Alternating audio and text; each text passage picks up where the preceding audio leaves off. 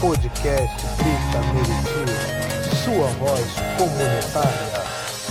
Olá, caros ouvintes. Eu sou a Giovana Marques e esse é o nosso podcast Grita Meriti.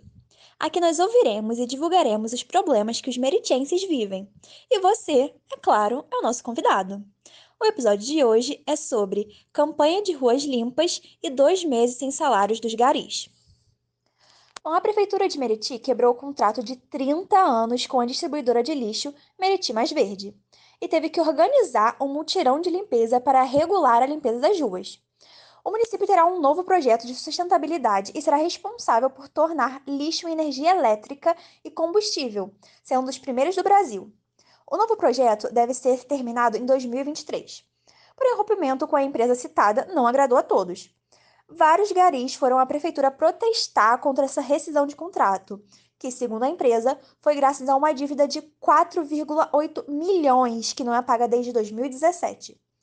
Falando sobre os garis, a prefeitura não pagou dois meses de salário aos garis do município. Isso tem influenciado na limpeza do município. É um lugar mais sujo que o outro. Os garis devem ser mais valorizados. Eles dão o seu máximo para contribuir com a limpeza, então eles merecem mais.